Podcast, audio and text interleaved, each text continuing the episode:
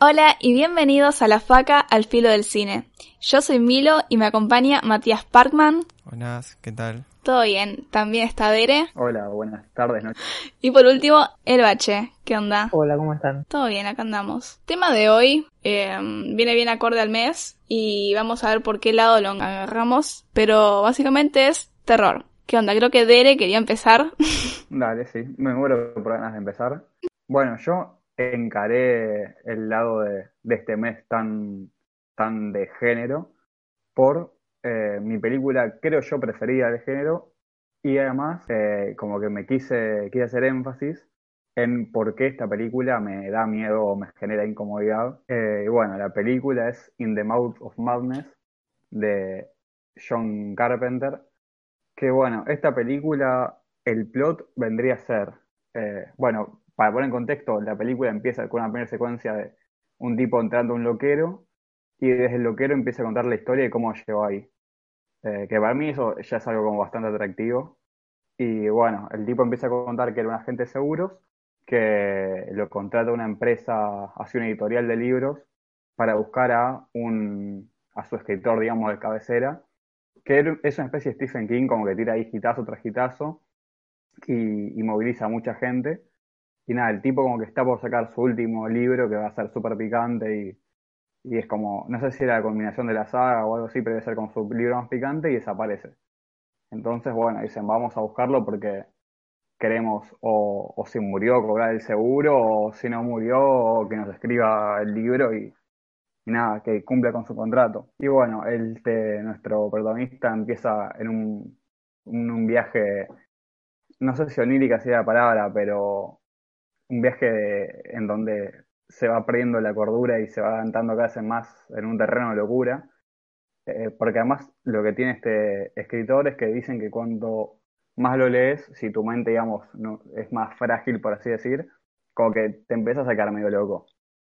Y bueno, eh, yo creo que esta película a mí personalmente me da mucho miedo en el concepto de cómo está, se va perdiendo la, cordura, la capacidad de, de discernir entre lo que vendría a ser verdadero y lo que no. Eh, pero para mí también lo que tiene es que se centra como en dos ejes, digamos. Va, o en dos enfoques posibles. Una es, eh, digamos, no poder ver qué es lo objetivamente verdadero, por así decir. O sea, porque nada, eh, no sé si existe una realidad objetiva, como eso sería otro debate. pero esto vendría a ser, no sé, yo veo una mesa y para mí es una mesa, para Parman es una mesa, para Ocho es una mesa, para Milo es una mesa, para todos es una mesa. Es algo, una realidad, digamos, objetiva. Y por un lado se pierde esta capacidad de darse cuenta que una mesa es una mesa, pero por otro lado plantea esto de que la realidad es algo que eh, se condiciona, que la impone la mayoría. Y bueno, siempre eh, como que relacioné un poco estas dos cosas o sea, estas dos pérdidas de, las realidades, por así decir, de identificar las realidades, como que yo las identifiqué o las encaré por el lado de la edad. Eh, siento que cuando te vas envejeciendo, tendés primero a, nada, estar más loquito, bueno, no necesariamente, ¿no? Pero como que tenés más chance de tener alguna especie de enfermedad mental o lo que sea y estar medio gaga y, nada, confundirte el nombre de tus hijos o eh, no sé, no poder distinguir una mesa de un gato. Pero por otro lado también está esto de te haces viejo, te haces choto y de la nada como que la, la realidad cambió porque el mundo cambió y la gente, la mayoría de la gente cambió y vos te quedaste con una realidad que ya es básicamente falsa. Eh, y es, o sea, que yo terminas bancando los milicos porque cuando las pibes está bien bancar los milicos, yendo como algo demasiado extremo y que tampoco creo que sea tan así. Pero bueno, a mí siempre el tema de pérdida de cordura me parece como muy interesante y me parece que está muy bien retratado eh, porque sale como muy orgánico, la película es muy divertida y no, por ejemplo, acabo de entrar en polémica, hace muy poquito vi eh, Jacob's Ladder, Ladder, no sé cómo se dice, la escalera, La de escalera de Jacobo. Jacobo. Y, Ese doblaje latino. y nada, me pareció completamente lo opuesto a esta película, me pareció una poronga, me pareció, No. va, No. es capaz muy agresiva la piña, palabra que usé. Capaz es una palabra muy fea para, para, para describir esta película. Pero me pareció que iba por el otro lado. O sea, me pareció como súper obvio todo, súper explícito cada metáfora, cada guiño, cada... Uh, mirá que este está loco. ¿eh? Mirá, ahora te hago un plano de la cara del protagonista y después la cara de otro tipo y de la nada empieza a mover la cara y se deformó todo y no, está re loco porque vino de Vietnam, ¿eh? Te meto un plazo de Vietnam. No, mirá cómo... le- Y fuman porra en Vietnam encima, no, está re loco todo. No, pero la, la película no es que estaba loco. No quiero spoilear, pero parece que no entendí la No, película. no, obvio, obvio. El tema es que el final, digamos que no es mejor, pero es, yo creo que tiene una forma, un enfoque mucho más interesante eh, del final Lost que, que Jacob's Ladder. No, estás drogadísimo. Muy picante, ¿eh? El, digamos, el, el submundo, expoliando también de paso Lost, el submundo que se abre en la sexta temporada es lo mismo que, que el mundito este, la realidad, por así decir, que vive el protagonista de Jacob Leder en el post-Vietnam. Quiero dejar un mensaje para el futuro. Yo sé que esto seguramente lo escuche Charity Delgado. Por favor, dejar un comentario explicándole la serie. Para mí es, eh, apunta a otro lado, porque a mí lo que esa película, por ejemplo, a mí no me da miedo Jacob Leder, pero me deprime mucho. No sé. Porque todo lo que pasa es horrible, porque eh, pongo en contexto, pues como no vieron la película y no saben de qué están hablando. Es de un tipo que vuelve de Vietnam y le empiezan a pasar cosas raras y mientras le pasan cosas raras viene uno y le dice, che, mirá, hay, hay alguien del gobierno queriendo experimentar con nosotros. Y no cuento más porque si no ya te spoileo toda la película. Que igual un poco ya lo hice. Sí, sí. Nada, pero... No, para mí no spoileaste. No entendí nada igual, tranqui. Entonces, lo que le pasa al tipo es, es horrible porque como que no, no entendés si, si, si es real o no. Y, y medio que no, no importa tanto si es real o no, porque, o sea, es horrible de las dos formas. O sea, si, sol- Es como si fuese uno de los del experimento de MK Ultra, claro, pero como que se van dando cuenta de a poco claro. y buscar el, el una justicia, por decirlo así, hasta cierto punto.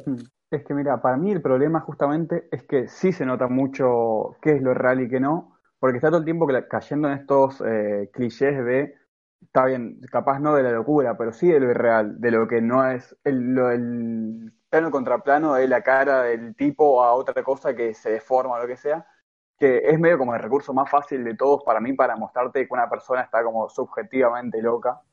Eh, No, y además, pero no, no, yo no creo que sea así. Para mí lo que hace todo es para...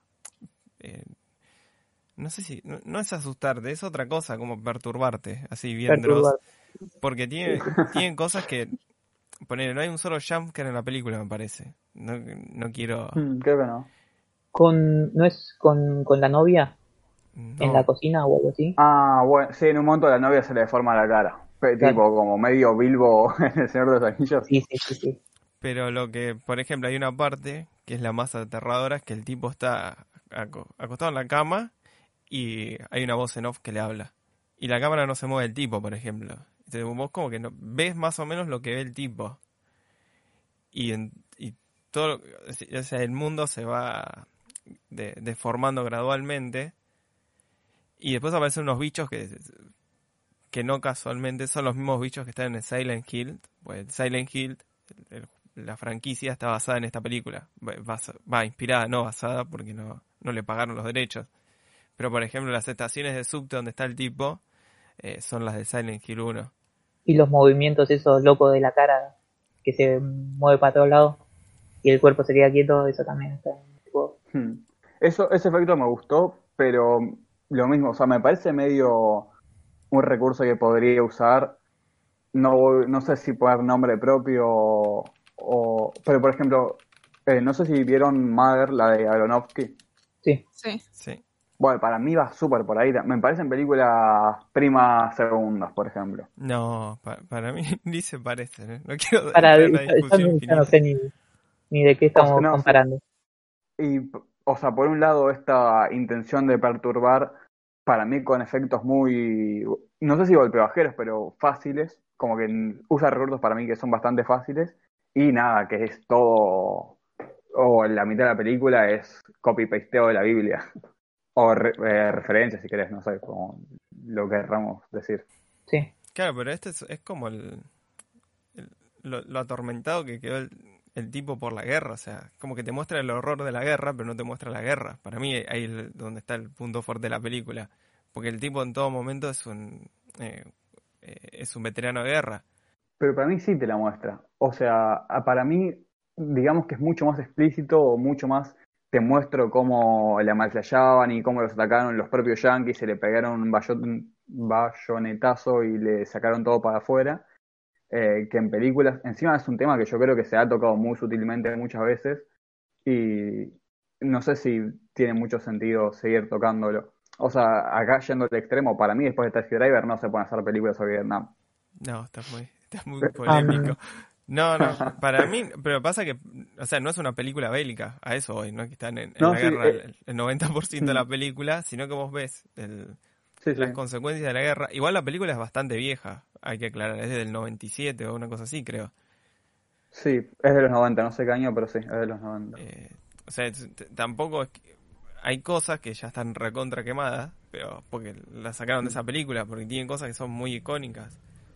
Y vos mismo, A mí me hace, todo lo, todo lo que es Silent Hill Me está sacado de ahí. Como, repetí por favor. me Claro. acordar mucho a, a Johnny cogió su fusil con toda esta imaginaria de los sueños. este, creo que va más por ese lado de del terror de de no estar no, no tanto de saber si algo es real o no, sino de de no poder controlarlo. Que eso también creo, que creo que es real, eso es lo más eh, por así decir. Porque yo lo que anoté, que nada, es algo como que capaz nadie coincide, pero siento que, en- eh, volviendo un poquito en In the Mouth of Madness, se toca un poco este tema de que nada, si lees este libro y andás medio tocado el bocho, como que puedes quedar súper loco.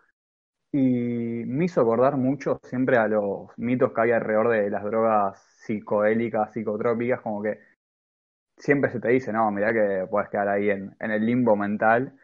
Y creo que el miedo de las personas al esquivar una droga por eso o al hacerla con miedo, que creo que es lo peor que, se puede hacer, es un poco esto de tengo miedo de no controlar y, por ejemplo, la típica, de eh, ayahuasca, eh, malflayarla con, no, ahora voy a entrar en un viaje ahí a ver a mis ancestros, no sé cuánto, y, y si, si lo vas a hacer, digamos, te- sos consciente que no vas a tener control. Y yo creo que eso es lo que da miedo, más allá de eh, poder o no distinguir si estás flasheando o no, porque nada, sabes que la estás flasheando, creo yo. Pero el tema de esto, ¿no? Controlar si vos sabes que estás delirándolo, pero en realidad estás todo quebrado ahí en una... El tema es que en el terror usualmente el como que la fuente del miedo es el otro y enfocar ahora la fuente del miedo en las capacidades o las incapacidades de uno mismo es como extrapolar este otro pero partiendo de uno mismo, entonces es como que el miedo sale y vuelve a partir de vos, como que es doblemente terrorífico porque bueno, si tienes miedo a un fantasma, nada, es el fantasma y estás vos con una línea divisoria, en cambio, si el problema sos vos, es mucho más difícil y mucho más, nada, obviamente es mucho más interno justamente, pero mucho más terrorífico porque, ¿qué hago? Ahí no es cerrar los ojos y taparme con una sábana y esquivarlo o decir, bueno, que no me toque, qué sé yo. Tipo, soy yo y sola conmigo, entonces ahí es mucho más complejo. Claro, encima para mí eso es algo muy de los 90, que es nada, ya cayó el comunismo y ahora el malo dónde está. Y ahí es como que para mí los 90 es la gran década de, por más que ahí siempre lo hubo, es como la gran década de, uy, los malos capaz somos nosotros, o Totalmente. de discutirse más el, el uno mismo, por lo menos los yankees, que Es que en general el enemigo ya de estar afuera. Entonces hay que buscar un enemigo. Bueno, vamos adentro. ¿El enemigo está entre nosotros o somos nosotros?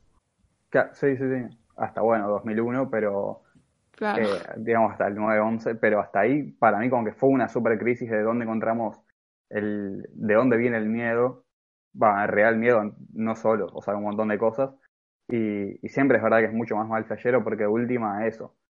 Eh, creo que más allá de capaz el cagazo que te vas a comer un jumpscare, no te va a dar miedo encontrarte un Jason o un eh, el de Halloween, que no me acuerdo el nombre, en la vida real. Mm, yo como creo que te da sí. mucho miedo vértelo. ¿Vos decís que sí? Pero es como más cosas, Mike Myers, que son, o sea, son, asesinos reales, por eso. Mm, no, pero para mí ya tiene esto, capaz el, eh, la idea del asesino puede ser, pero ya cuando al asesino se le dan estos heridos místicos, como que ya dejan de... O sea, creo que un personaje al que le vuelve en la cabeza y le vuelve a crecer la cabeza y todo eso, como que ya es un poco... No, No, no, eso sí. le puede dar miedo. Pero ahí ya es el, el cine gore, pero poner las primeras Mm. de Halloween y eso no, no son paranormales. Y más o menos, sí. O sea, Halloween 1 termina con que después de que lo hayan matado cuatro veces no está muerto. y- pero viste cómo son. ¿Viste cómo son los asesinos ahora? Ah, igual yo te digo, sí, en la película para mí no da miedo, para mí, ¿no? Hmm. Pero en la vida real yo sí me tendría miedo. No, obvio, es que no dejan de ser efectivos hasta cierto punto, pero eh, creo que el tema también está en que la época eh, como que lleva a enfocarse, o sea, el terror usualmente, si uno quiere trazar una línea con el tema histórico, siempre encuentra en el cine de terror eh, cierto reflejo de cuáles eran los miedos de las sociedades en ese momento. Eh, pero comparto con, con Dere esto de que, bueno, el miedo también, como que no deja de perder efectividad un, un Freddy o un Jason, pero como que pierde potencia, no sé cómo decirlo. Eh, no- no- nos volcamos a otros lugares con, con el tema esto de lo psicológico y esto se está viendo mucho más ahora con el tema de, no sé, la depresión, la ansiedad, ataques de pánico, todo eso. El problema está en uno mismo y capaz que el entorno no cambia, pero algo me triguea y, y se desata un ataque. O sea, como que el problema... porque se puede identificar, o sea, le podemos poner un, un nombre eh, y, darle también un cierto estatus, si quiere. Pero eh, me acuerdo mucho, hay muchas películas de no saber quién es el, el otro, el enemigo. deci- Es también esto que dicen ustedes, no poder identificarlo y que sea parte, parte de nosotros también como estas en toda la, la ola esta de, de la búsqueda de, del- de la, la, la pelea contra el, el comunismo Sí. que está lleno de, de películas de extraterrestres que se hace pasar por alguno de nosotros Claro. Está la sí, cosa.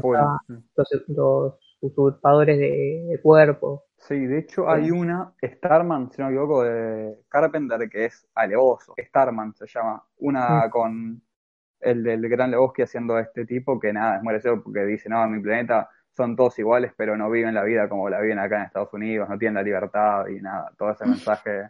Claro. Eh, pero otra cosa que, eh, haciendo como una mezcla extraña, yo creo que, por ejemplo, yendo muy a lo local, sociedad argentina, eh, Buenos Aires y alrededores, hay, creo que el mayor miedo es al extranjero, al de la villa, al que sea, y por eso, eh, a ver, si haces un, un slasher con lo que piensa la gran mayoría de, por lo menos Capital, probablemente el Jason sea un pibe de la villa. Entonces, como que siempre creo que se puede encontrar un, un otro, eh, porque siempre creo que es algo, no sé si, si característico especialmente de, de Occidente o habría que identificar bien de dónde, pero se suele buscar un otro siempre con enemigo, aunque no lo haya. Y nada, siendo que siempre se puede llegar a encontrar, por eso siempre va a ser efectivo un, un asesino o lo que sea. Claro, es que el cine de terror, eh, a pesar de que nos asusta y nos genera miedo, es reconfortante porque es también como ponerle una etiqueta a, que- aquello que nos asusta. Por eso también es medio difícil eh, hacer cine de, de terror cósmico. O sea, yo no vi muchas pelis eh, a lo Lovecraft con el innombrable o cosas así porque es muy difícil de pasar a la pantalla algo de ese estilo. Capaz podría echarse, no sé, Annihilation, no sé si la vieron, la de Natalie Portman, que nada, como que intenta ahí surfear por eso, pero es muy difícil hacer algo en, en lo que el otro sea esto difícil de conceptualizar. Que en, eh, esa Annihilation, no, no sé si la dije bien, pero no importa. Este no es podcast en inglés. Eh, la película te da, no sé si miedo, bueno, no sé si es una película de terror, terror, pero lo más lo lo que más intriga te genera y suspenso es saber qué es eso que no puede ser nombrado. Y después cuando lo ves, decís, bueno, esto era. es- lo ves y decís, bueno, para tanto era. Porque, ¿cómo representás lo, lo innombrable en, en una película? Que, lo, que para mí lo construyen muy bien todo el camino que. Sí. Va, cuento la película más o menos. Eh, es como si fuese un videojuego que le dicen a Natalie Portman y su amiga científica. eh, bueno, tienen que ir a investigar un coso allá en una zona, o vamos a investigar el coso. Y es como que se les deforma la realidad, todo y pasan cosas misteriosas. Y todo esto construyendo eh, esta entidad que no se sabe qué es. Ves la entidad y decís, bueno. Pero.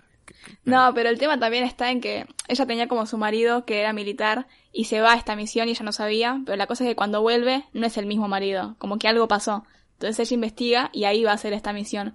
Entonces es muy importante esto de que cuando el marido vuelve no es el mismo. Y ahí la peli con el final como que te da a entender tipo qué es lo que pasó.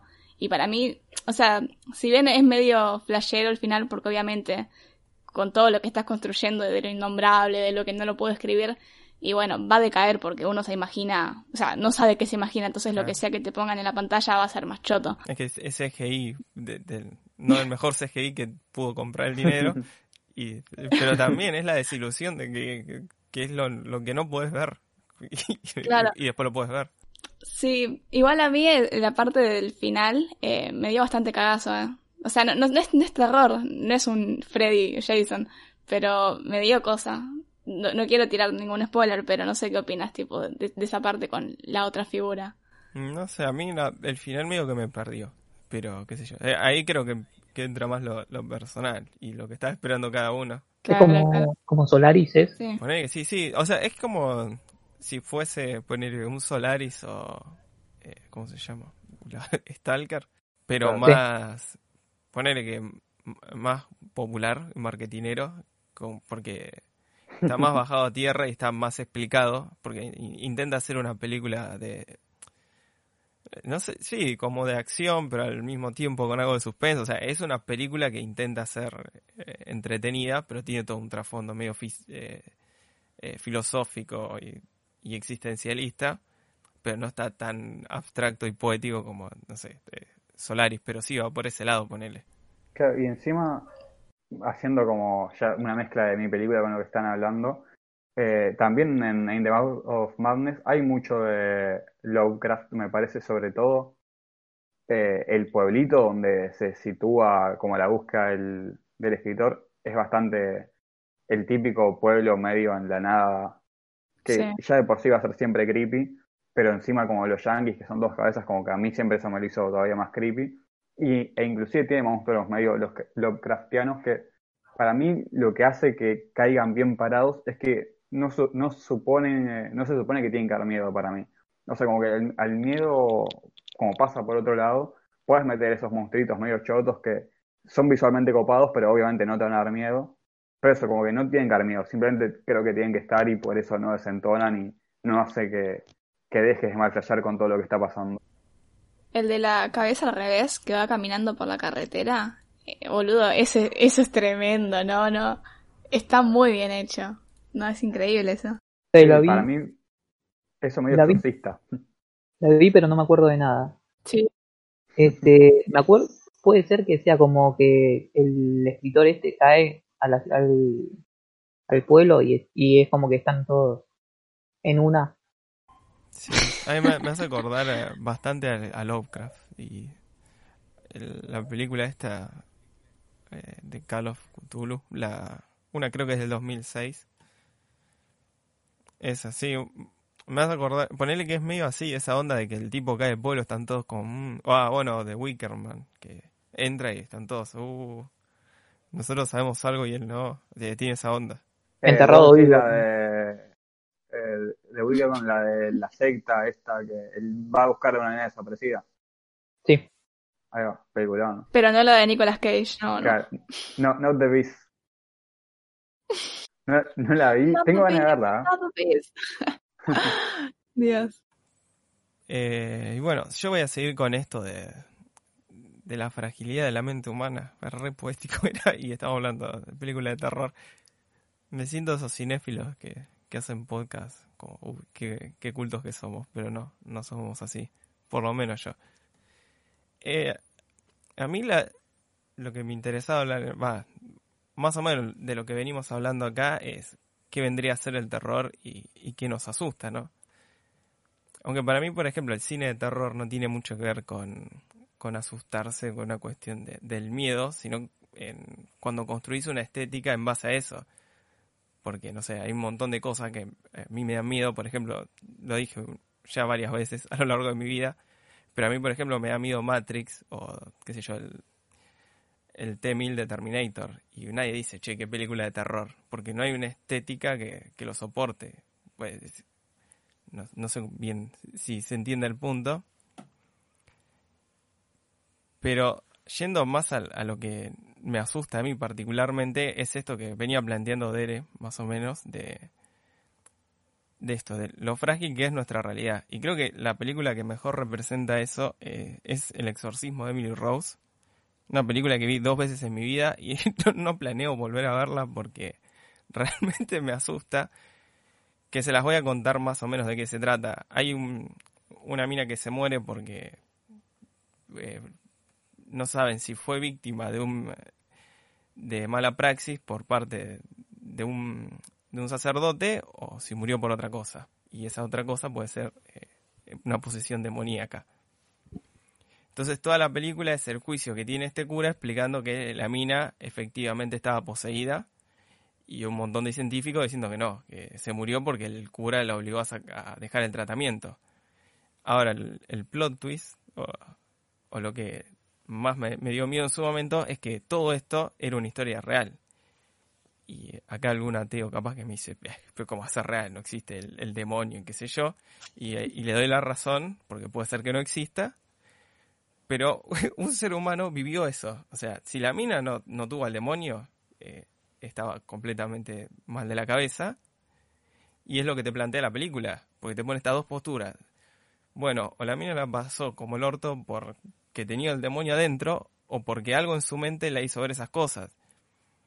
Y lo que más hace foco en la película es contarte cómo vivía la mina y el estado de paranoia constante y de, que no sabes dónde estás seguro es muy angustiante, porque la mina, no sé, va caminando por la calle y se le aparecen demonios, pero son medio como los de Jacob Laird, para tener alguna referencia, que no son cosas que como burdas o insistentes, sino que, viste, como ves la cara, que a veces, que a veces nos pasa a todos, que crees ver algo, pero que en realidad no está ese algo, no, no sé si se entiende el punto.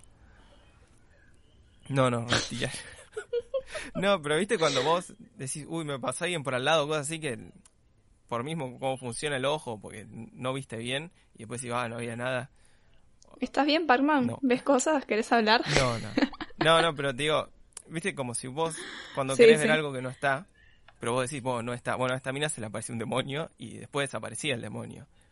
Sí, las caras se parecen mucho cuando te sacan una foto movida claro. y tu cara se ve tipo así toda larga. Que vos decís, no, no es tan aterrador, pero imagínate vivir todo el tiempo así. Y después hay escenas donde la mina no puede dormir o cosas así que, que o sea, a, habiendo después estudiado psicología y todo, digo, bueno, sí, esto es verdad, lo, lo, que le pasa a la mina existe. No, yo la verdad que no creo que sea por, por, por posesiones demoníacas, pero en la película me parece que... Eh, te narra muy bien eso. Y está bueno que ponga estas dos posturas, la científica o la religiosa. Yo, yo cuando tenía las entregas, tenía que estar como, no sé, un día despierto con él, estiraba, eh, y como que empezaba a ver cosas. O sea, no te digo que le veía cara de demonio a la gente, pero como que... Los hombres sombra. Te empieza a, cruzar los cables. Claro, y, lo que mostraba esta película en un momento es que la, la chica esta no, creo que vivía en el campo. Puede ser que me está acordando mal, pero pone que vivía en una zona medio rural y se va a la universidad a la gran ciudad. Y o sea, tiene sentido, porque es lo que dice el bache. Eh, la mina le empiezan todos estos problemas cuando empieza la universidad. ¿Y qué es lo que nos pasó a todos? Es más, le voy a contar una anécdota así. termino de alimentar el mito de que estoy completamente loco. En un momento me estaba durmiendo con los horarios recorridos, pues estudié en la UBA y la UBA, no sé si conocen que te toca la materia cuando, no sé, hay como una ruleta y te toca como te toca, por lo menos en psicología. Y bueno, me quedan los horarios recorridos y por ahí un día dormía tres horas, al otro día dormía ocho y eso me generó parálisis del sueño. Y me acuerdo que una vez estaba durmiendo y la parálisis del sueño es como que tener los ojos abiertos pero al mismo tiempo estás dormido. E, es raro explicar. Y uno de, las, de los síntomas es que se te acerca como una figura monstruosa y se te viene encima. No sé por qué pasa eso, pero está documentado, pero desde hace siglos. Y bueno, de ahí vienen muchos mitos de fantasmas que ahora, historiándolo para atrás, son una cuestión de la mente. Y yo estaba durmiendo y me acuerdo que se me vino el coso y pensé, uy, estoy poseído. ¿Y ahora qué hago? Y ya fue, duermo y me fijo. y, pero, claro, y ahí, ahí te das cuenta, decís, bueno, eh, cuando tenés un, pensamiento racional, pero imagínate perder esa capacidad, en parte por lo que te muestra la realidad, que era lo mismo que decías vos, o sea, no... El problema no es el entorno, sino es que no poder sentirte seguro independientemente del entorno. Porque la, la mía estaba caminando por la calle y no, le pasaba nada. Eran, y ahí Claro, a mí me pasó que yo la vi hoy y mm, ya la había visto, pero la volví a ver porque la vi muy de, de pibita. Y mm, me había flasheado cómo se plantea esto de las dos caras, que está, bueno, por un lado lo científico y por otro lo religioso, y ver cómo las dos están abordando exactamente lo mismo y cómo la religión te ofrece exactamente las mismas etiquetas o las mismas... como que te ofrece herramientas para tratar lo mismo eh, y de forma tan diferente a lo científico y cómo esto se pone eh, en disputa, pero la peli lo, grafica muy bien, porque encima no es solo que bueno, eh, puede ser que vos hagas el tratamiento científico y a la vez pruebes con lo cristiano y el exorcismo para ver si funciona, en el momento viene una mina y te dice no, falló el exorcismo porque la mina consumió estas pastillas que básicamente lo que hicieron fue bloquearle el cerebro y que persista en su estado de posesión. Si no hubiera tomado las pastillas, el exorcismo hubiera funcionado. Y por otro lado, el científico te dice, bueno, pero si no hubiera parado de tomar las pastillas, eh, hubiera funcionado lo del tipo de tratamiento médico. Y es como que ahí entras en conflicto porque, bueno, ¿qué hace el sujeto? ¿Se, se aferra a este manojo de creencias o va por otro manojo de creencias que, que encuentra respaldo o en Dios o en la ciencia? Así que nada, me parece muy, muy flashero todo ese tema. Claro, es que el, no, lo que muestra la película es que el científico, por más que... o sea, si nos ponemos en, un punto de vista ético y, nos salimos a la película, bueno, capaz que sí, la, ciencia tiene más evidencia empírica que la religión, pero bueno, es una película y el debate que está tratando de plantear es uno más interesante. O sea, la, ciencia tampoco tiene una respuesta. Porque el cura dice, bueno, este es mi marco teórico, yo creo que es un demonio. Y la ciencia es como que no tenía la respuesta. Vamos, a probar pastillas hasta que una funcione, que muchas veces es eso el tratamiento psiquiátrico, pero bueno, tiene que ver con, con lo difícil que es el diagnóstico y todas esas cosas que es un debate más amplio, pero creo que la, película lo retrata bien, eso, lo, sola que queda la mina en esa situación. Sí, yo creo que esto ya se muestra en El Exorcista de de William Franklin. Franklin, Franklin ¿cómo oh, fueron el William. Bueno, que la parte que más miedo da es toda la parte en la que la, la pibita tiene algo, la llevan al médico, a psicólogo, a neurólogo y, la meten adentro de máquinas, la llenan de, de cable, todo, y no saben qué es. Es como muy angustiante toda esa situación hospitalaria que, realmente te, termina Sí, yo me quedo con una frase de esta del exorcismo de Emily Rose que cuando el cura se encuentra con la abogada le pregunta en la celda tipo ¿vos crees en Dios? y la abogada como que nada está metida en su mundo corporativo qué sé yo em, le dice tipo mm, la verdad no sé soy agnóstica y el tipo lo que le dice es eh, entonces sí crees y como que lo dejan ahí. Pero después te das cuenta de lo importante que es esta frase porque básicamente lo que te está diciendo es bueno si vos no sabes si crees en Dios espera que te pase algo en lo que la ciencia no te pueda explicar, entonces ahí te vas a dar cuenta que tenés que aferrarte a, otra creencia. O tenés que buscar alguna solución, alguna respuesta. No solución, sino respuesta. Y eso me parece, no sé cómo decirlo, pero tal vez angustiante, como que te deja ahí parado en la nada, tipo, bueno, es esperar a ver si en algún momento me pasa algo así de creer o reventar y ver qué hago, si, si creo o por qué lado lo tomo, cómo afronto la situación. Sí, es que aparte para mí lo bien que lo bueno que hace la película y es, eh, estoy muy de acuerdo con lo que dice acá el bache. La parte del, exorcista, lo que más te angustia y te da miedo es la, parte del principio. Cuando es todo muy real. Y yo creo que lo que hace bien esta película es hacerte dudar de, de tus propias creencias. Me acuerdo cuando la estaba viendo, que viste que hay un momento que empieza, viste que empiezan a pasar accidentes paranormales, por decirlo de alguna forma.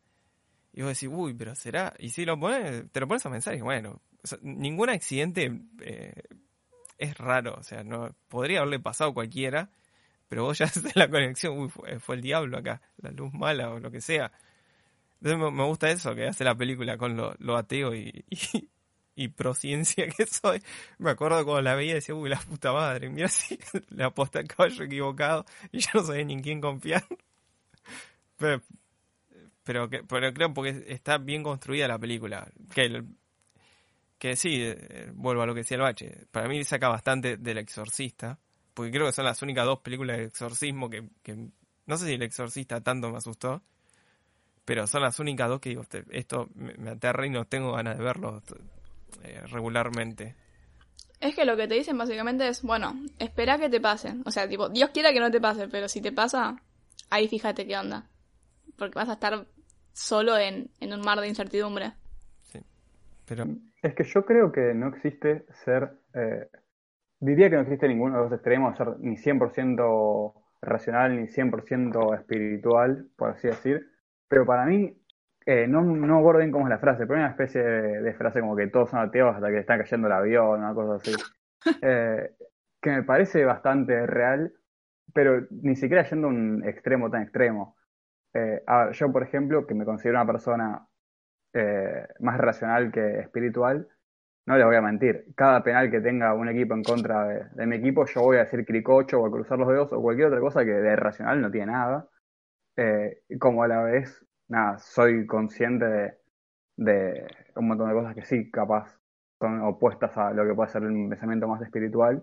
Y creo que todo el mundo en cierto punto tiene, o sea, yo creo que no existe eh, poder superar el miedo a que eh, no exista Dios en ciertos casos, o que exista Dios en ciertos casos, o, o que haya una. que la ciencia valga más que la religión, o que la religión valga más que la ciencia. Como que creo que es un, un debate interno que siempre va a estar, eh, y por eso también banco mucho Lost. Volviendo a Lost. bueno, yo no tengo mucho más para aportar de esta película. Yo se las recomiendo. Y, pero bueno, si les asustan esas cuestiones, qué sé yo, no la miren porque la van a pasar mal. Se llama El exorcismo de Emily Rose. No me acuerdo de qué año. Lo debería haber googleado antes del podcast. Pero no hay tantas películas que se llamen El exorcismo de Emily Rose. Como muy específico todo. Siento que era el 2006, pero ahí te Sí. confirmo. Sí, yo creo que la vi en 2005. 2005. 2005, ahí está. Sí. Bueno, pero bueno, si ven otra de Emily Rose, avísenle al, al creador de la película que lo están plagiando. Eh, yo elegí una, una película con, con lo que me da miedo a mí. Yo una vez les voy a contar una historia. Una vez eh, estábamos de campamento y con, con un grupito de pibes y cayeron dos amigos que, ten- que eran como compañeros míos, o sea, yo tenía un grupo a cargo. Y cayeron estos dos de noche, tipo 8 o 9 de la noche, y eh, en, en pleno bosque, bosque cerrado, o sea, que, no entra luz. Y me dije- llegan llorando y me dicen, estuvimos perdidos una hora, caminando sin saber dónde estábamos. Y al otro día, al otro día no, al año siguiente yo me caí de risa. Pero al año siguiente, yo sabiendo dónde estaba, tenía que hacer como un, un recorrido de ponerle 100 metros, no, 100 no, como 300 metros, pero por un camino cerrado y todo oscuro. Antes de, de llegar, eh, la luz desapareció. Y a mí se me empezó a, a despertar como un miedo que no pude controlar. Y, y lo que hice fue empezar a correr y a gritar para ver si... Sí, sí. Una persona racional, por otro lado. Claro. Yo pensé muy bien la situación. Y nada, toda esta situación de la oscuridad y el bosque, eh, yo la vi muy bien en The Ritual de 2017, me parece. ¿La Te vieron? confirmo. Sí, la vi hoy a la Sí, mañana. Creo que- 2017, sí. Un grupito de amigos eh, sufre la pérdida de, de uno de estos amigos y se van como de vacaciones a, a hacer caminata, ¿no? Al bosque. Y bueno, se meten en un bosque que no se tenían que meter. Tienen que pasar la noche ahí y empiezan a pasar cosas. La cuestión es que se meten y encuentran, empiezan a encontrar, es muy parecido a la bruja de Blair, que empiezan a encontrar cositas así de, de alguien que le va dejando cosas y Sí. como que se empiezan a cagar todo. Y resulta que hay como una especie de, de semidios o deidad, no estoy seguro cómo será, que los quiere como sacrificio. Y bueno, esa es la, la bella historia que cuenta esta película. Lo que yo creo que pasa es que se va mostrando como si fuese planos de, del bosque que en realidad no muestran nada, pero muestran eh, los árboles nomás. Y también, también como que trabaja con la, con la repetición, porque muestra muchas veces planos de, de los árboles, haciendo como un zoom, eh, no mostrando nada. Pero capaz en una que está distraído viendo que no, no hay nada, algo se mueve. También trabaja con esto de, de estar en un lugar que no es familiar para vos, en, en condiciones también desfavorables, siendo acechado por alguien que sí conoce la, el lugar y como que teniendo todo en contra, ¿no? Claro, como que están jugando de visitante. Claro. Bueno, ¿qué les pareció la película? Si la vieron. Em, mira, sinceramente, para mí tiene. Los primeros 40 minutos son increíbles. Y Sí. después a lo último se me hizo un poco densa a pesar de que dura una hora y media.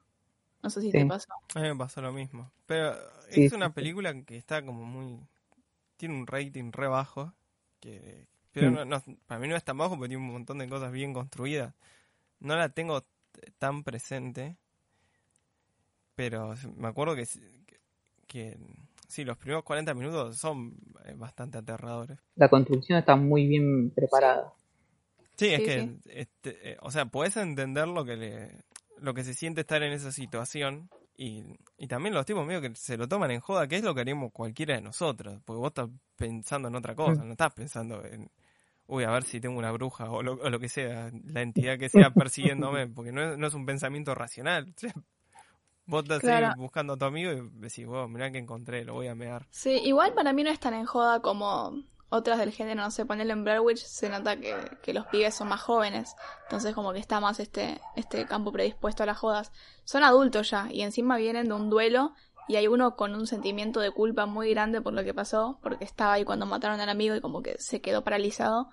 Eh, entonces como me echan esas, esas escenas de la culpa y todo eso, para mí que está mucho, mucho mejor logrado que en otras del género, que igual tal vez las otras del género ni siquiera se lo proponen, pero esta se lo propone y lo logra muy bien para mí. Por eso, eh, no sé, los primeros 40 minutos están muy, muy buenos porque yo pensé que iba por otro lado de la peli, como que era un miedo, eh, ahora sí lo voy a decir bien, no tan tangible. Eh, pensé que venía más del lado de la culpa, de lo psicológico, eh, que también viene, pero bueno, después como que da una vuelta y, y es un poco más concreto. Por eso como que a lo último me la bajó un poco si se quiere porque... Nada, no, no sé qué esperaba, pero se volvió todo demasiado real, no sé si se entiende. Entonces fue como, bueno, ya está a ver cómo termina. Tipo, ya la estaba viendo como para, para descartarla a lo último. Era tipo, bueno, a ver qué va a pasar, no sé.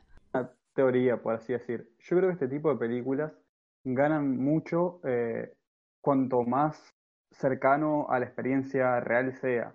Y creo que cuando salta, digamos, allá al plano más paranormal, creo que ahí es cuando te podés replantear si te copa o no lo que estás viendo. Yo siento que gana mucho en el, uy, pasa algo, no pasa algo, esto de se apaga la luz, bueno, voy a correr y gritar. Pero si se apaga la luz y encima alguna bruja, yo no sé si correría y gritaría o ya fue. Bueno, a mí lo que me pasa, por ejemplo, con Hostel, que, o Hostel, no, sí, Hostel, es que eh, para mí los personajes son insoportables y no, no, no te puedes identificar con esa gente. Wow, supongo que alguien sí, pero yo, mátenlo. O sea, no, me pasó mucho con, con Viernes 13, la primera. Y que la, la, primera son insoportables, o sea, para mí, ídolos. No voy, no voy a spoilear, pero ya es spoiler, pero la, entidad que los va matando ya está haciendo bien. ídolo, llegaste a terminar con mi sufrimiento. Ya a mí me pasó con esta peli. Em, eh, esto de. No con, no con esta de, Ritual. Em, me pasó. Esto no es del igual porque no, no cuento nada clave. Pero vieron que hay un momento en el que a uno como que se le lastima la rodilla y tienen que elegir tipo, bueno, ¿qué hacemos? ¿Volvemos eh, por el camino? ¿Seguimos derecho? ¿O cambiamos de rumbo? Y vemos qué onda. Y o sea, la opción más ilógica es cambiar de rumbo hacia un lugar donde parece que hay un sendero. Porque, o sea, supuestamente había como un, parecería un caminito con la tierra más como pisada, pero era eso nomás. Y decidieron tipo cambiar todo el sendero porque podían seguir yendo al sureste, creo que sabían que ahí después de un tiempo había algo. Y deciden cambiar eso y ahí fue como que estaba viendo justo con, con Octavio. Y le dije tipo, listo, acá me perdieron porque me pareció demasiado ilógica esa reacción. Entonces, mientras más se alejen de, de lo del sentido común, como que en ese sentido a mí estas pelis me, medio que me dicen, bueno, ya fue, si te vas a por un camino extraño que vas a elegir a último momento, y arreglátela si te pasa algo, tipo, no sé, como que en ese sentido me pierden bastante si, si tomando un elemento tirado de los pelos. Mm. Igual, ojo, yo acabo, voy a contar una experiencia personal muy cortamente. Una vez en una montaña me perdí con un grupo de amigos porque, no sé, íbamos al camino y nada, queríamos ir a un lugar y terminamos en otro muy distinto. Y posta que lo último que pensamos fue en volver, como que es algo que vos decís como que es muy lógico, pero no pensamos nunca en volver por el camino. Dijimos, bueno, vamos a poner una vuelta y seguimos el, río del agua y nos vamos a acercar. Como que nunca pensamos en, bueno, vamos a darnos una vuelta y empezar la vuelta o lo que sea. Como que siento que es un poco verosímil esto de me voy a meter por donde creo yo que puede llegar a haber chance y nada. Pero es que tenían un camino para seguir, tipo, tenían que ir al suroeste, al sureste, algo así. Yo hice exactamente lo mismo, pero en un lugar menos peligroso, que era, bueno, según Magnus Mephisto es peligroso, y puede ser. Pero ¿vieron la reserva ecológica que está en Costanera Sur? Sí. En un momento entramos a caminar y dijimos, mirá, un lugar con barquitos, y nos fuimos a caminar ahí por los barquitos, después no sabíamos por dónde mierda era donde veníamos y caminamos y no llegamos a ningún lado y como que empezamos a experimentar con caminos alternativos en lugar de seguir el camino que era seguir derecho como cualquier persona normal. y después eventualmente llegamos, pero también hicimos esa de no, no, ¿cómo va? Debe haber un camino más corto, tomemos un atajo. El tema es que están en el medio del bosque, entonces como que si toman otro camino ahí de la nada, Puedes perderte más, tipo, te puedes a la concha de la hora, no es como que si caminas un poquito por otro lado salís a algún lado. tipo, te puedes meter más. Para mí no, no pensás en eso, así, ¿cómo puedo fallar mi plan? E, ese fue mi razonamiento y, creo que es el mismo de Derek, como no. Bueno, puede ser. ¿Qué, puede fallar? Hay dos cosas, dos cosas que, que también hay que tomar en cuenta. El bosque en sí tiene algo que, como una cierta magia también, porque es como que respira. Vieron que todo el tiempo se están moviendo los árboles. Bueno, y otra cuestión es que todo el tiempo, bueno, todo el tiempo se están escuchando ruido. Esta cuestión de que, eh, como muestran en, justo en Territory, eh, que no, no se puede ver eh, más allá de lo que te permiten los árboles. Que también engaña bastante con, con las visuales porque en una te la presenta como que estás esperando eh, que aparezca algo. No sé si saben a qué me refiero, pero justo eh, se repite muchas veces el plano este de, los árboles que parece que entrecorta con, con algo de, luz y justo aparecen los chabones estos caminando. Este, bueno, juega bastante con esto, con la repetición, pero siempre estás esperando que aparezca alguien que no son ellos. Y varias veces, creo que dos veces, eh, vos ya habiendo visto esto, esperás que, que, sean ellos y justo antes de que corte el, plano, se mueve algo y, y es el bicho loco ese que anda dando vueltas. Y este plano también lo vi en las montañas, tienen, tienen ojos y la, la luz eh, justo está enfocada en la casa esta arrogante, muestra como las montañas nomás, pero uno está esperando que, no sé, que se mueva un, uno de los deformes por ahí o algo.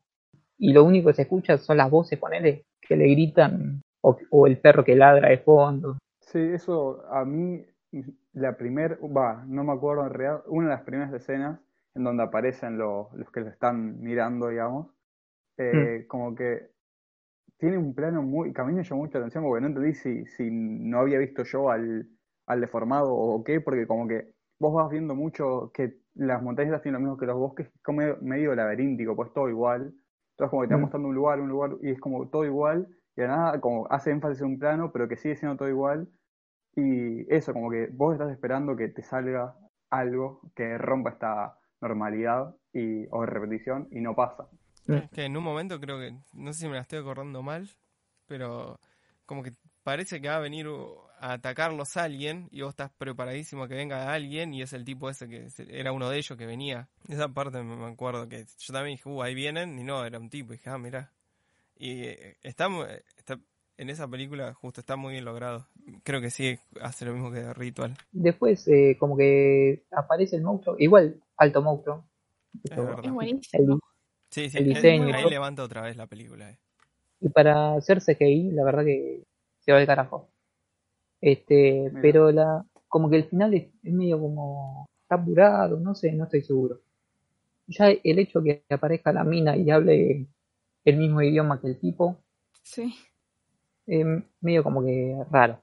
Igual no es un habitante de ahí, sino que es alguien que, que fue captada también. O sea, tiene como una cierta explicación, pero no sé, es raro. A mí me había gustado el tema de, de mechar em, con esto de la culpa que tenía el protagonista eh, dentro del bosque, porque em, como que vemos que los demás tienen, no sé, los sueños, las pesadillas, estas cosas que les pasa mientras están ahí en el lugar. Y mm, nuestro protagonista tiene como estas regresiones y el sentimiento de culpa, siendo que está metido ahí en el bosque, que es básicamente la representación con mayúscula de lo otro.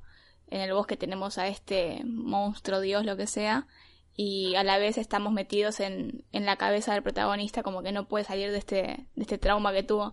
Así que por ese lado me ha parecido bastante piola. Por eso como que esperaba que el final tal vez sea de otra forma, pero tal vez como que todavía no entendí mucho el final, porque capaz que tiene cierta conexión con esto de, de la culpa y los traumas. Porque, bueno, esto ya es en spoiler, así que no lo voy a decir. Pero nada, si querés después la discutimos fuera de, de la llamada. Pero sí, la verdad que me parece bastante piola el hecho de mechar esto de lo uno y lo otro. Eh, creo que le sale bastante bien. Sí, todo lo, lo de la fantasía esa que tiene en el bosque y el bosque el, el supermercado insertado en, el bosque es zarpado. Eh, y no, y en realidad todo lo que supuestamente vivió el tipo este le ayuda a tomar las decisiones, no solo ser tomado como el, el futuro seguidor, eh, sino también este, no volver a cometer el error de dejar a los amigos Claro. Bueno, spoiler entonces. Pero sí, para mí me parece clave el, el hecho de que como que se agacha a lavarlo y después dice, bueno, no, y se va del bosque y como que sale de la jurisdicción de, de este monstruo y el monstruo se queda ahí. Como que va a seguir estando el monstruo, pero... Pero como que ya no lo toca, no sé cómo decirlo.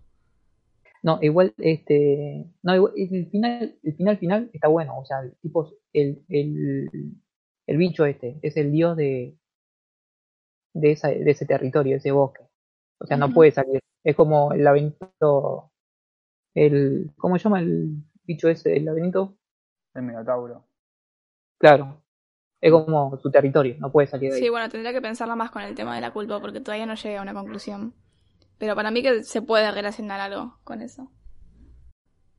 Bueno, y teniendo en cuenta esto de los bosques y grupos de personas que se pierden y etcétera, etcétera, eh, queríamos mencionar un comentario que nos habían mandado en Instagram. Si no me equivoco, un tal Facundo había, nos había preguntado sobre Blair Witch y qué opinamos sobre el deterioro posterior de los found footage. ¿Alguno quiere tomar la posta? Creo que un año antes había salido la que es de, de Aliens. Que una familia es eh, atacada por, por alguien. Que, que la de- a mí me gusta más que, que Blair Witch. Igual es un película, las dos. ¿De Pero- cuál hablas de Aliens? La que está en una casa y viene un bichito que es como un mini pitufo Enrique. Eh, que se encierran en una casa, es toda una familia. Como de ocho personas, ponele. ¿No te acordás el nombre? No porque es, eh, es un nombre complicado. Si querés después te- lo busco. Ahora cuando Ok. termino de hablar. Dale. ¿Es Este- del 99, igual que Blair Witch? No, es un es del noven- No importa, ahora lo busco. Ok, ok. Sí, Alien la- Abduction Incident Sí. in the Lake Country. Eh, O sea, pero me, me da la tapa de esa película, ¿eh? Entonces- Ah, es- es la mejor película de la historia. No, no, pero esto es eh, Crazy Frog. ¿Qué me está... Que la vi, pero es Crazy Frog esto. Si no me la, no la vi- o sea, si veía esto por la tapa, ni en peor la empezaba a ver. No, me la No. acuerdo. Esta la vi una vez en Canal 9 a la noche y me decaí toda. Tenía no sé como 8 años. No, me la había olvidado. Sí, Sí, sí, que sí. creo que son los aliens medio verdosos. Claro, Ah, Esta era buenísima. No. película. Bueno, eh, yo creo que pasa con lo que sea, con, con cualquier cosa que sea de explotación, eh, si quieras hacer, eh, se busca el mismo resultado haciendo una copia de, del original. Este, pasa con lo que sea, con los zombies, con, el western, lo que sea. Eh, y la cuestión es que si no es el mismo director eh, intentando hacer lo mismo, e incluso así puede ya fallar, eh, no, no, no, se, no se puede esperar que, salga igual. O sea, ¿cuántas películas de, de no sé, de lo que sea, se realizaron intentando copiar un mismo, una misma idea y no, nunca salió. Es muy difícil que, que se que se aguante así un- lo que sea, eh, un estilo o Igual, ¿vos estás de acuerdo con, con esto de deterioro posterior de los found footage? eh, pasa que con la explotación se puede hacer mucha mierda o Claro. muchas películas buenas. Yo no recuerdo tantas películas malas, pero así, pensando ahora, por ejemplo, se me ocurre Noroi, que es de fan footage, es eh, eh, jap- japonesa. Y Es buenísima. Esa película es muy buena.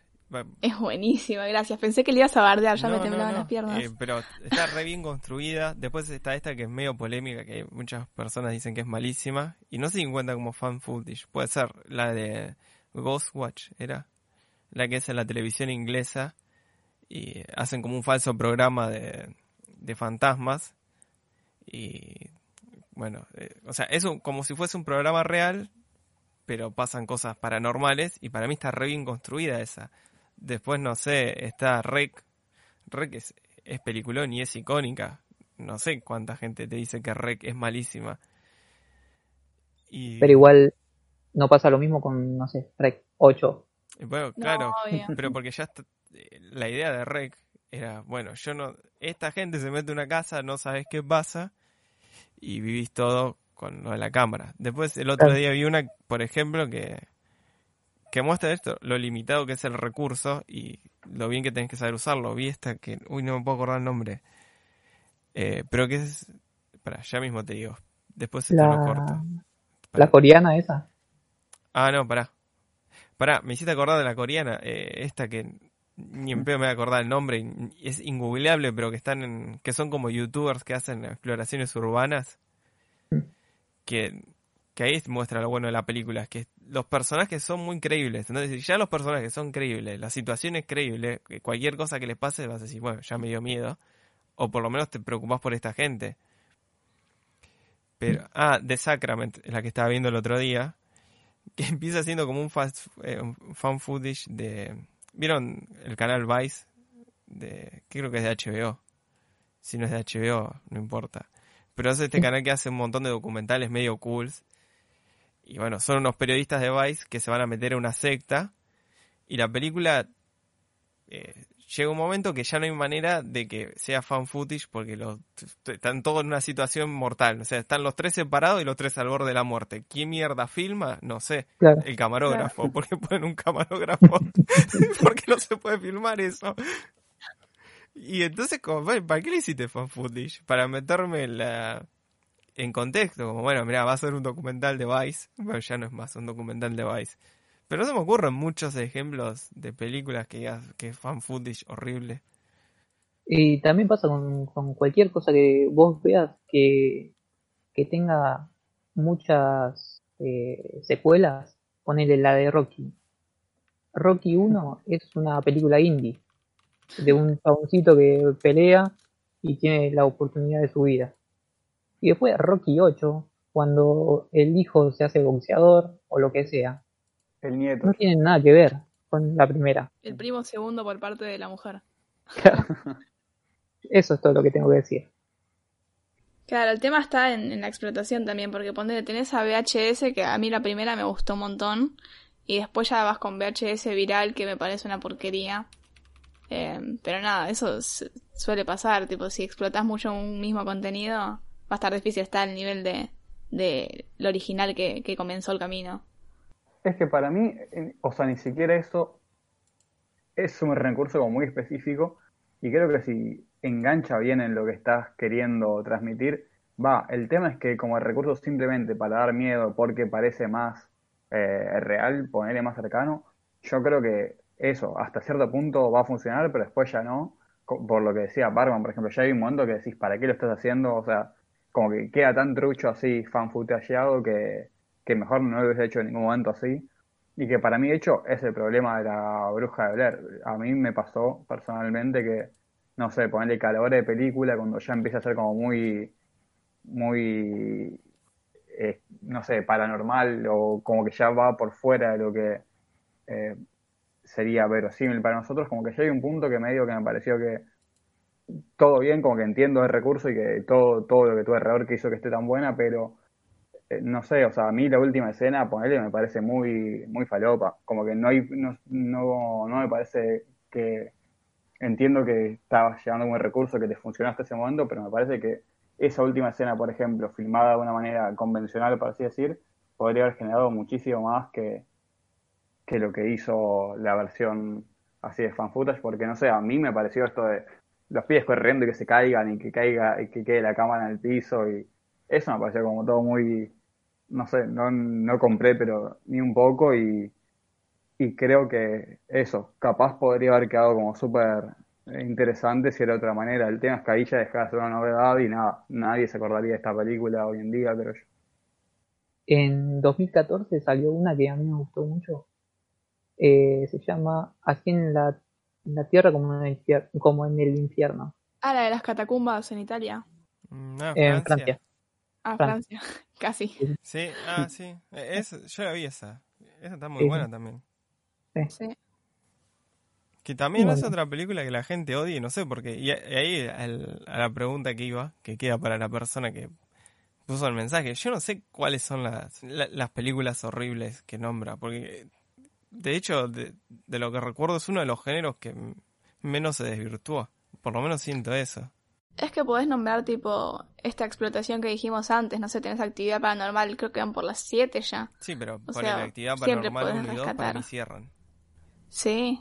Ya, sí, sí. pero para la 45 de lo mismo, bueno, pará, ¿qué, ¿cuántas veces me va a mostrar la pieza ahí quieta? Bueno, igual yo compré todas, o sea, no es que me gustaron todas, pero el formato me gusta, no sé, yo me vi todas y me parecieron como entretenidas, al menos. Sí, además no hay un precedente de una saga de siete películas que no haya sido una poronga ya en cierto punto. O sea, no le echaría la culpa al fan footage. Claro. Sí, es una película mal hecha, no tiene que ver con el formato en que está mal hecha. Bueno, y mm, justo con este tema eh, llegamos a, a una similari, simi- ¿cómo se dice? Similitud, está, sí, similaritud iba a decir. Eh, bueno, llegamos a una similitud con, con el tema de las, de las pelis que yo quería hablar y mm, es esta evolución eh, de las pelis de terror en las que vamos como testigos y acompañante del asesino. Y nada, voy a empezar dando, dando el ejemplo de esta peli francesa que se llama C'est arrivé près de chez vous, que quiere decir em, esto ocurrió cerca de su casa. Y es del 92 y está dirigida por Benoit Poulbout, bueno, dos franceses que eran estudiantes de cine, compañeros así de, de cursada, y dijeron tipo, bueno, hagamos una peli casi con poco presupuesto y, y como salga. De lo que trata esta peli es sobre un asesino serial en la que nosotros iríamos como entrevistadores que vamos a seguir cómo es su rutina, cuáles son sus maniobras, eh, cómo labura, etcétera, etcétera. Y nada, vemos su día a día y lo acompañamos en, en estas actividades. Lo, lo interesante y, y lo piola que me parece de esta peli Primero que está hecha así tipo a pulmón. Hay un momento en el que acompañamos al asesino a, a, una entrevista con sus viejos. Tipo, le van a preguntar, che, porque los viejos no saben nada, obviamente. Eh, le dicen tipo, che, ¿cómo es? Eh, no me acuerdo el nombre que tenía en la película, pero ¿cómo es? Es buen hijo, qué sé yo. Y los padres hablan. Y lo loco es que los padres ahí estaban hablando eh, sin saber que era para una película. Tipo, fueron como entrevistadores a preguntarles por el hijo. Entonces los padres se pusieron a hablar, tipo, no, sí, porque mi hijo es un muy buen pibe, me ayuda a hacer guisos, qué sé yo. Y nada, tipo, es así la peli, como media eh, agarrada de los pelos eh, en este sentido. Pero tiene cosas muy, muy, muy zarpadas porque ya van como dejando esta semilla de, del morbo, eh, que nada, yo quería hacer como una breve línea temporal con, con tres pelis y cómo evoluciona esto, pero dejan bien marcada esta, esta semilla de, del tema de la desensibilización, porque nosotros lo acompañamos como, como entrevistadores, ¿no? Pero hay un momento en el que el asesino requiere ayuda para atrapar a un, a un gurí, para que no se le escape, y el que le hace las preguntas, eh, como que empieza a participar. Tipo, la primera vez es agarrando a un pibe. Después, eh, viendo que están matando a uno y obviamente siempre que mata no hace nada.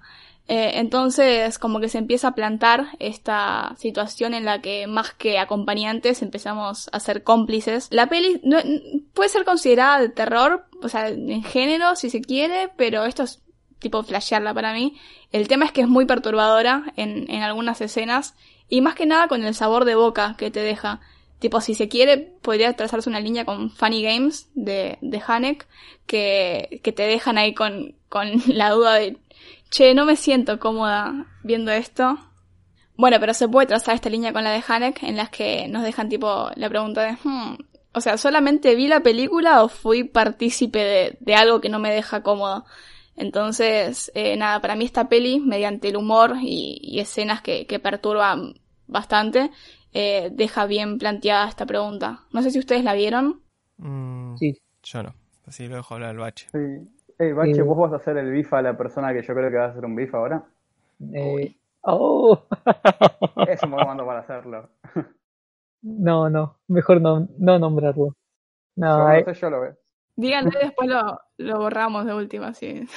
No, Alguien- no, yo- en un podcast eh, la vio porque yo se la recomendé y dijo que era una porquería, que era ¿Quién la violencia vio? por violencia.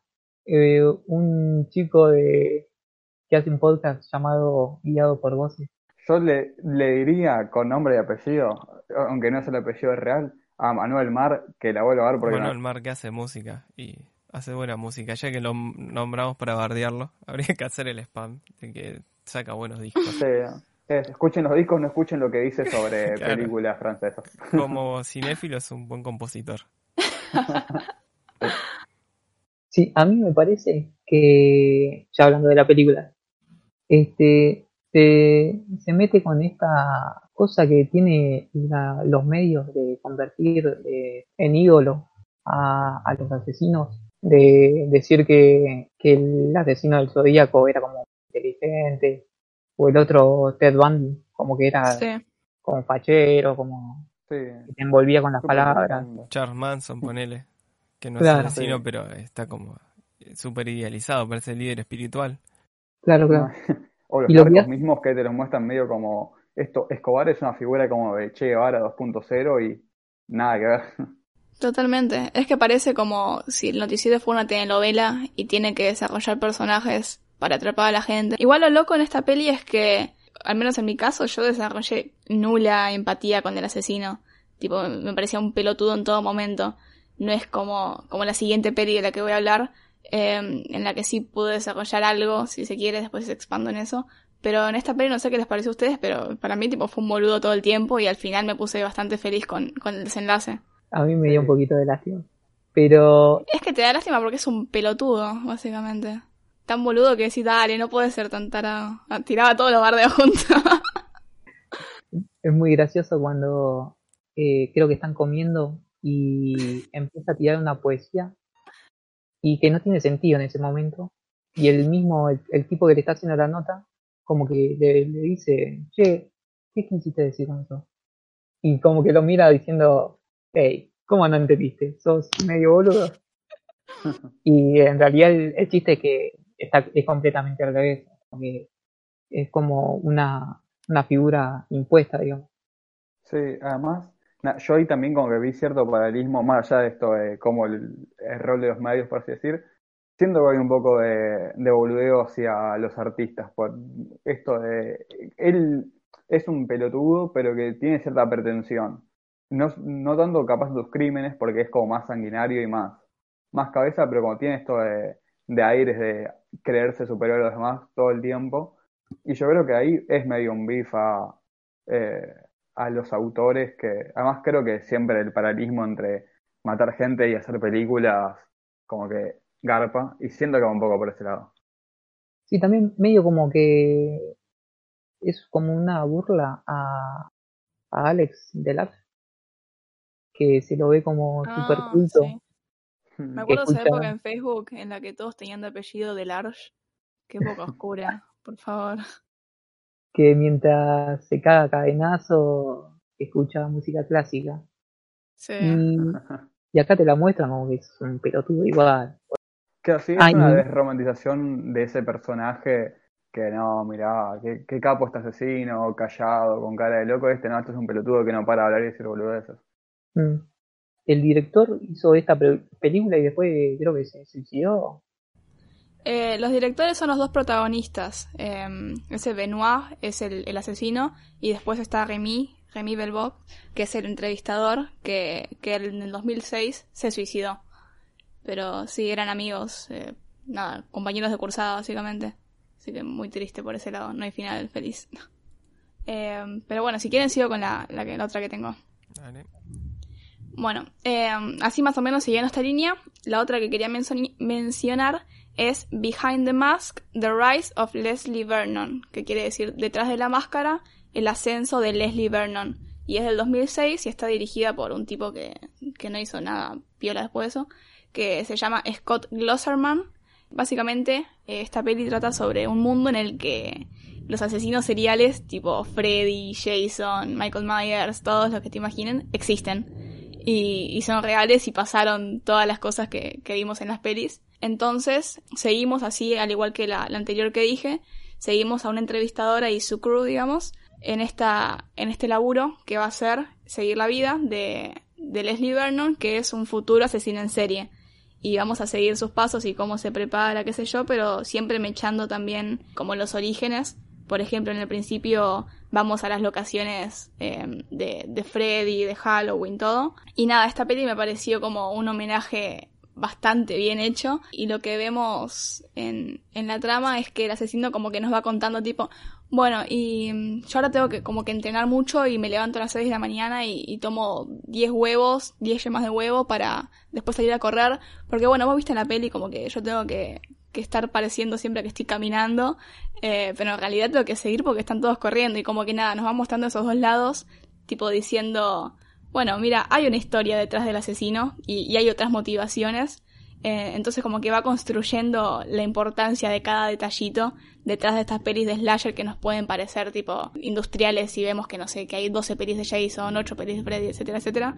Y este nos dice, no, no, pero mira, acá yo tengo como, como un método. Entonces está bastante piola porque mientras expone los clichés, también le, le va dando una vuelta y, y después la peli Eh, no me acuerdo cuál fue el ejemplo que dimos hoy, este de que la película como que dejaba de ser found footage, creo que fue esto de HBO, Vice. De, de Sacramento. Bueno, en esta peli pasa, pasa eso, pero queda muy bien, al menos a mi gusto, porque en un momento como que ya todo deja de ser la entrevista y empieza a tomar un, un matiz súper serio, y es tipo, upa, y nada, y cambia la cámara y ya deja de estar cámara en mano, y pasa a, a una peli, digamos, así, fi- ficción bien, bien convencional. Suele tener tipo como un rating bastante bajo, pero para mí está muy buena. Encima, como que me echa bastante bien este tema de la tradición y a la vez como de crear algo nuevo a partir de esto y le da una vuelta, si se quiere, cómica, pero al menos en este caso, no, no voy a decir empatizar porque primero que es una palabra que me cae mal, pero pude como entender los actos de, del asesino, tipo pude llegar a decir, ah, mira, qué interesante. No sé si quiero que, que le vaya bien, pero quiero ver a dónde llega. Esto es bien diferente al anterior. Y además, eh, además de esto que dije antes de que era un, un homenaje, es literalmente como, como se dice, estas joyitas del recuerdo y le dan un papel eh, a- al actor de Freddy y hace acá de, de un policía como el de Halloween. Entonces como que va teniendo estas, estas líneas que se van trazando que son como bastante cálidas si, si les gusta el género. Eh, así que nada, se la recomiendo para algún fanático de los slashers.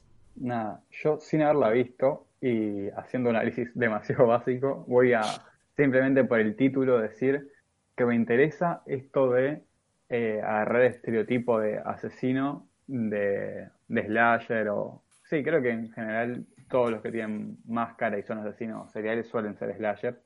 Eh, pero esto de la humanización, el sacar la máscara y profundizar, aunque sea cómicamente, en las motivaciones de la persona por eh, detrás del personaje, por así decir. No, es que encima es muy dinámica la peli, tipo es muy divertida. Si, si estás al pedo y tenés una horita y media, la súper recomiendo. Sí, tiene buena pinta. Encima tiene un aprobado en Metascore que es extraño en este género, así que. Posta, no sé qué es eso, pero bien ahí. bueno, y por último, eh, haciendo el alargo más porque siempre traigo como bastantes pelis, eh, quería hablar de una peli de este año en la que puedo, puedo ver cierta similitud con lo que venía diciendo antes, que es Spree, que es de, bueno, 2020, y está dirigida por Eugene Kotliarenko, no sé cómo se pronuncia, es un apellido medio extraño.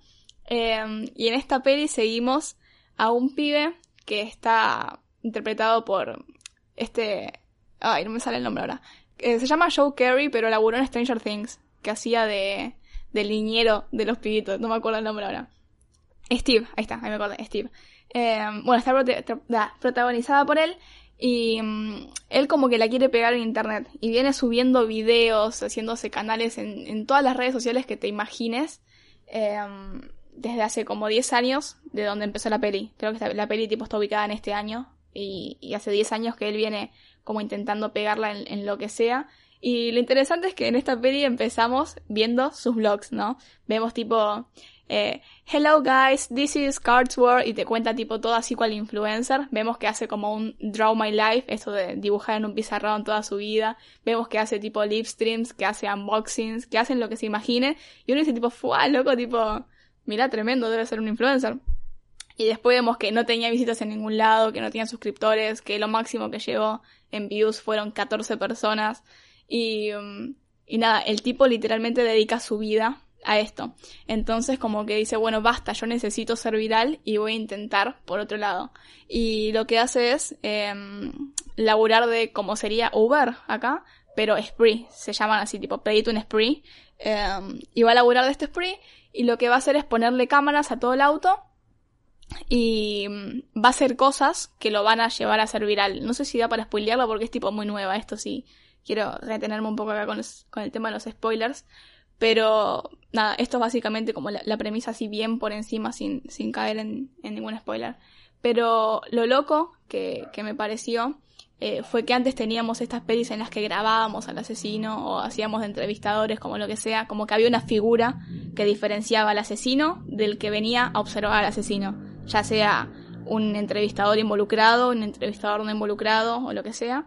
Eh, en cambio, en esta peli lo que tenemos es eh, el hecho de ser tu propio jefe, bueno, pero ser tu propio entrevistador. Tipo, el tipo está eh, filmando y, y produciendo y exportando toda su cotidianidad con un aparato que básicamente entra en la palma de su mano Eh, y nada, me pareció tipo, si se quiere ver por el lado de lo Foucaultiano, como una microfísica de, del poder o de la disciplina, como se quiera relacionar, tipo, no estoy bien informada con el tema, así que no voy a meterme mucho, pero cómo se va haciendo cada vez más micro este tema y ahora tenemos la, la función de poder proyectar toda nuestra vida eh, de otra manera, usando otras herramientas.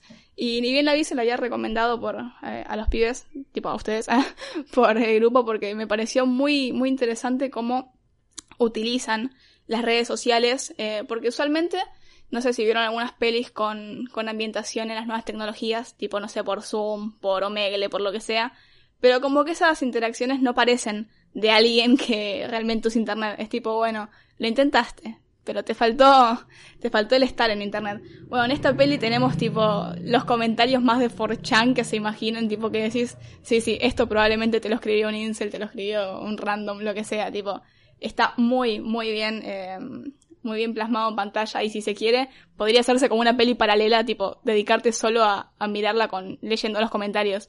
Porque, o sea, como el tipo transmite en vivo, están todo el tiempo los comentarios. Entonces es como, bueno, ok, miro la pantalla o leo los comentarios, así que nada, para mí podría haber tipo una historia paralela ahí. Y es muy graciosa eh, las interacciones. Lo loco es que en un momento en la peli pasa algo, eh, y lo flashero es que el público no sabía si era tipo prank, tipo joda, tipo fake y todo eso. Entonces como que la, la línea entre la realidad, la ficción, la joda, eh, lo que la gente hace para ganar seguidores y todo eso, eh, no se entiende. Entonces, capaz que están pasando cosas que decir, tipo, no, no, o sea, uno que sabe cómo es el trasfondo dice, no, no, esto, esto está mal, tipo, ¿qué hacen?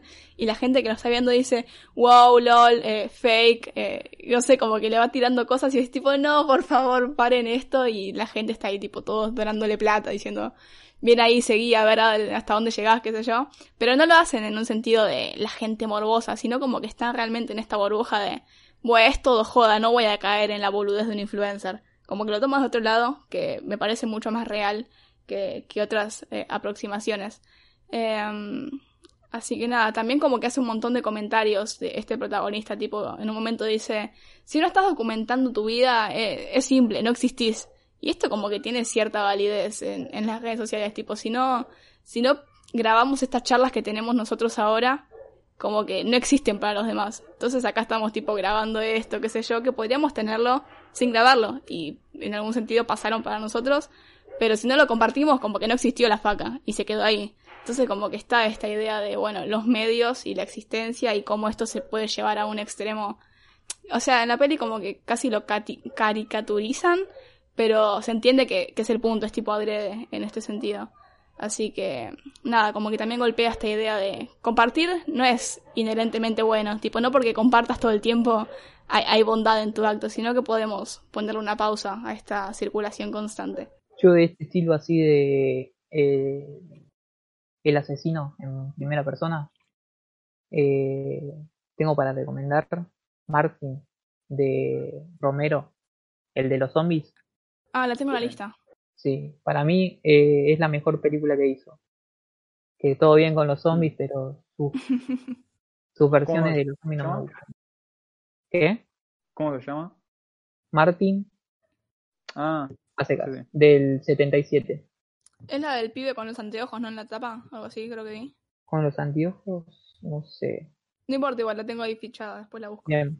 Eh, es como una especie de, de vampiro, pero como que nunca se dejan claro si es real o es una fantasía de, de Martin. Pero está muy bueno porque muestra también, o sea, esta, si se quiere, fantasía, eh, está también eh, empujada por las creencias de, del, del primo, me parece, que el primo o sea, Martin es un pibito como si te... ¿Viste esas personas que parecen que tienen 15 años, pero tienen 30? que parecen como jóvenes. Bueno, y, y tiene como, como instinto asesino. Y el tío, que es un viejo como... ¿Vieron este viejo de, de la empresa esta? Creo que es de pollo frito. KFC. Bueno, es, muy parecido así.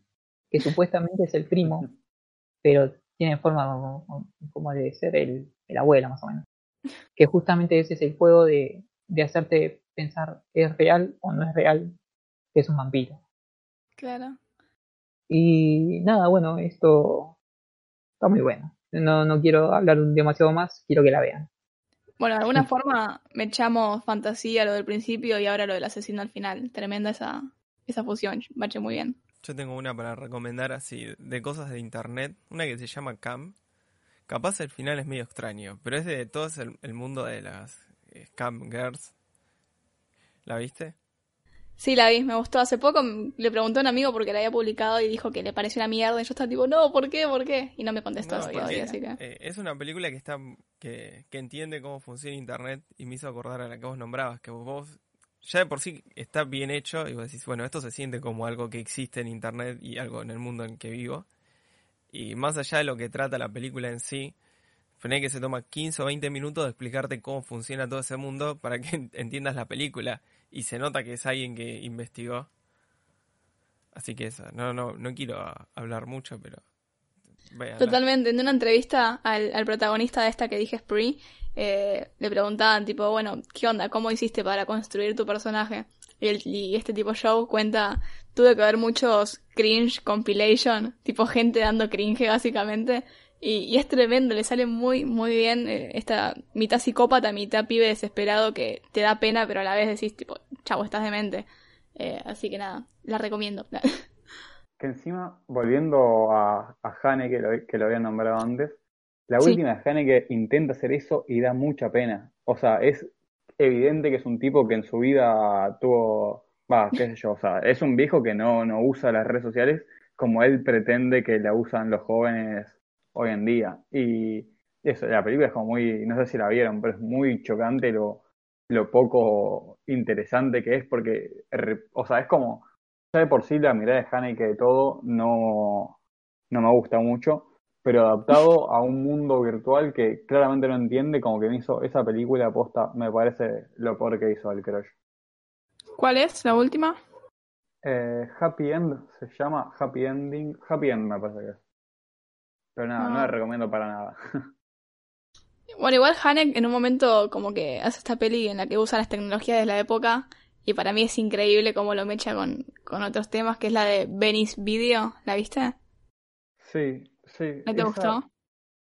Más o menos, el tema es que, sí, puede ser. Venice Video creo que es la que más me había gustado de esa trilogía inicial, pero de vuelta como que a mí siempre siento que tiene esto de es mucho repetición de que todo es una mierda, pero es toda una mierda como muy, está bien, como traído a, a lo que pasa a posta, y de la nada como que toda esa mierda que pasa hace que explote todo, o sea, la primera película, si no me equivoco, es muy eso, es como, bueno, este es una persona que se da cuenta que lo material no importa, así que se termina suicidando con toda la familia, y bueno, me parece como medio... de Seven Continent? Exacto, sí. Sí, sí, sí. Y siento que, o sea, por nombrar algo, tampoco me acuerdo tanto, por encima las vi todas muy juntas, entonces me mezclan, pues son bastante parecidas. sí. Pero tiene un poco esto de, es toda una mierda y muchas pequeñas mierdas terminan siendo que una persona, eso, o entre a un banco y cada tiros a todos, o nada, lo que pasa en, la en los finales de Haneke. Claro, sí, entiendo. Bueno, nos extendimos un montón de vueltas, parece como que le estamos tomando el gustito a, vamos a la mierda con el tiempo, así que si llegaron hasta acá ya, desde ya muchas gracias. Y dejamos en la descripción eh, los links a nuestras redes sociales. Tenemos Instagram, tenemos Facebook, tenemos Twitter, tenemos Spotify, iBooks, lo que te imagines, ahí va a estar la faca diciendo tipo, seguime, seguime, lo que sea. Eh, así que nada, si tienen un tiempito se pasan por alguna y, ahí nos estamos comunicando. Eh, así que bueno, esto fue La Faca al filo del cine. Nos vemos la semana que viene. Thank you.